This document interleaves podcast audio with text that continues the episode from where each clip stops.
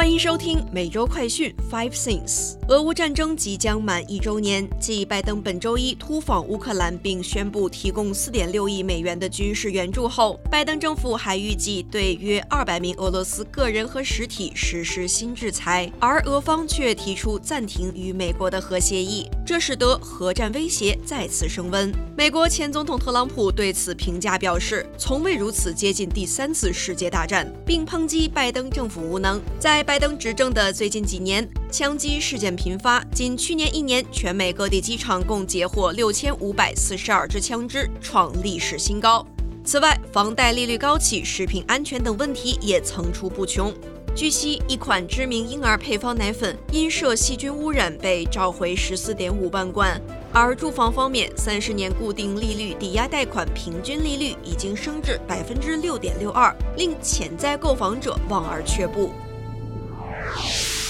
带您关心详细新闻内容。抨击拜登政府无能，特朗普从未如此接近第三次世界大战。俄乌战争满周年之际，俄罗斯于二十一号暂停新削减战略武器条约，并要求就恢复核试做准备。核战威胁再次升温。美国前总统特朗普批评目前的局势是拜登及其政府一手造成，并警告我们从未像现在这样接近第三次世界大战。特朗普批评拜登花大量的资源去保卫外国领土的行为，实际是美国最后将美国的利益弃之不顾。特朗普表示，他将重新推行“美国优先”，更承诺将清除所有核心政府、国防部、国务院以及军事工业复合体中的好战分子以及全球主义者。继拜登突访乌克兰后，一名消息人士透露。预计拜登政府将在本周对大约二百名俄罗斯个人和实体实施新的制裁。新制裁方案是拜登政府针对俄乌战争一周年起草的众多措施的一部分，其中还包括本周早些时候宣布的四点六亿美元对乌克兰新的军事援助。上述制裁方案将包括一些俄罗斯州长和俄罗斯政府官员的家属。该制裁方案还将包括国防和相关材料的目标、科技公司和涉及规避制裁的网络。不过，对此，财政部、国务院和美国国家安全委员会暂未回复置评请求。二零二二年全美机场安检截获枪支数量创新高。美国运输安全管理局最新公布的报告结果显示，去年在全美各地机场安检时截获的枪支数量创历史新高。数据结果显示，当局去年共截获了六千五百四十二支枪支，即平均每天大约十八支枪支。除了受疫情影响的二零二零年，自二零一零年以来，在机场安检截获的武器数量每年都在攀升。专家们并不认为这会增加潜在劫机的风险，但同时强调，即使只有一支枪，也会对飞机或者安检站造成危险。去年，TSA 将随身携带枪支的最高罚款提高到了一万四千九百五十美元，而携带枪支的旅客也会在五年内失去 Pre-check 的资格。此外，根据地方和州法的不同，携带枪支的乘客也或将面临枪支被没收或者被逮捕的风险。近年来，美国枪支事件频发，在德克萨斯州的一个学区，一名负责人就因为将随身携带的枪支遗留在学校的洗手间。这名负责人表示，今年的一月份，他当时正在使用洗手间，便把枪放在了隔间内。而在一名三年级的学生发现之前，枪已经在那里放置了大约十五分钟。学区直至上周才将事件告知家长，引起家长们的强烈反对。后来，这名学区负责人被迫辞职。校方则表示，由于全美各地校园频繁出现了枪击事件。学校校长和这名学区负责人在接受枪支使用培训后，在学校内携带枪支，而学生家长和工作人员都对此知情。房贷利率上升至百分之六点六二，创下二零二二年十一月来的新高。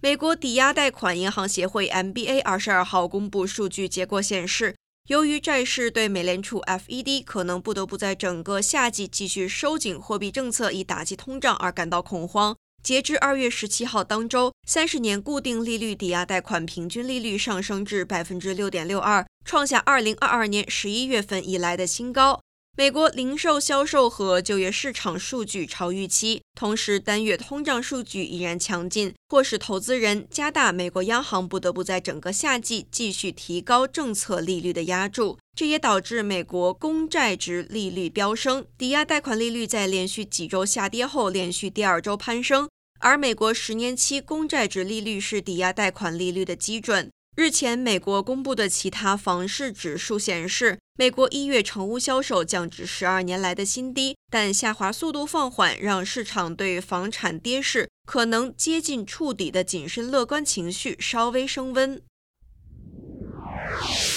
高度谨慎，知名婴儿奶粉眼药膏或涉及细菌污染。一款知名的婴儿配方奶粉因或被细菌污染，制造商日前自愿发起召回。婴儿配方奶粉制造商力洁时公司宣布，该公司所生产的12.9盎司的 Infamil Sorbi 配方奶粉，由于可能涉及盘机场杆菌污染，出于高度谨慎的考虑，因此决定召回多达14.5万罐奶粉。但该公司同时指出，目前对该产品的细菌测试均为阴性，且尚未收到任何致病报告。被召回的奶粉是去年八月和九月期间生产，并销往全美各地，有效期则为今年三月一号。历届时表示，污染源或来自第三方的原料，该公司已经采取措施，避免此类事件再次发生。此外，食药局周三发布警告，表示，再有一款进口眼药产品可能被细菌污染，消费者应立即停止使用。食药局公告指出，涉事产品为由 Global Pharma 医疗公司生产的非处方 Delsam Pharma 眼药膏，主要用于缓解干眼症症状。在今年的早些时候，同样由这一公司生产的人工泪液品牌。Azure Care 和 Delsam Pharma 由于细菌污染并导致数十名使用者感染，在全美召回。本月初，食药局就高度耐药细菌爆发在全美发布健康警报。疾控中心表示，到目前为止，共有五十八名患者确认感染，其中至少有十六名患者需要住院治疗。五人永久失明，一人不得不手术切除眼球，另外一名患者死亡。Global Pharma 医疗公司总部位于印度，因为多次违规，食药局已经禁止将其产品进口到美国。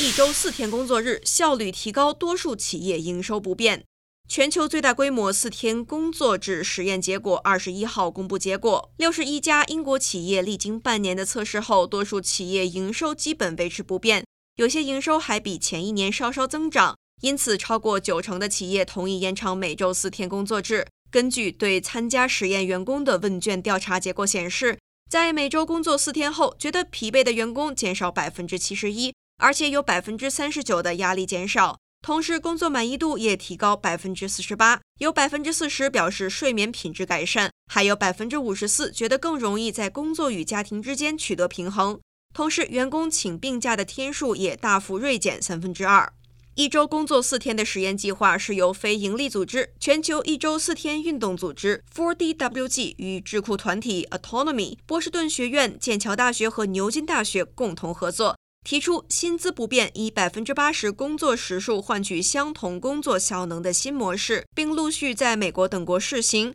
该非营利组织共同创办人夏洛特·洛卡特 （Charlotte Lockhart） 表示，在英国进行的这项实验研究取得了巨大成功，已经提交英国国会，希望督促国会推动立法，为英国所有上班族争取每周工时三十二小时的福利。以上是今天的每周快讯 Five Things。更多完整新闻内容，请关注凤凰美洲台微信、Instagram、脸书、小红书、TikTok、YouTube、Twitter 等各社群平台。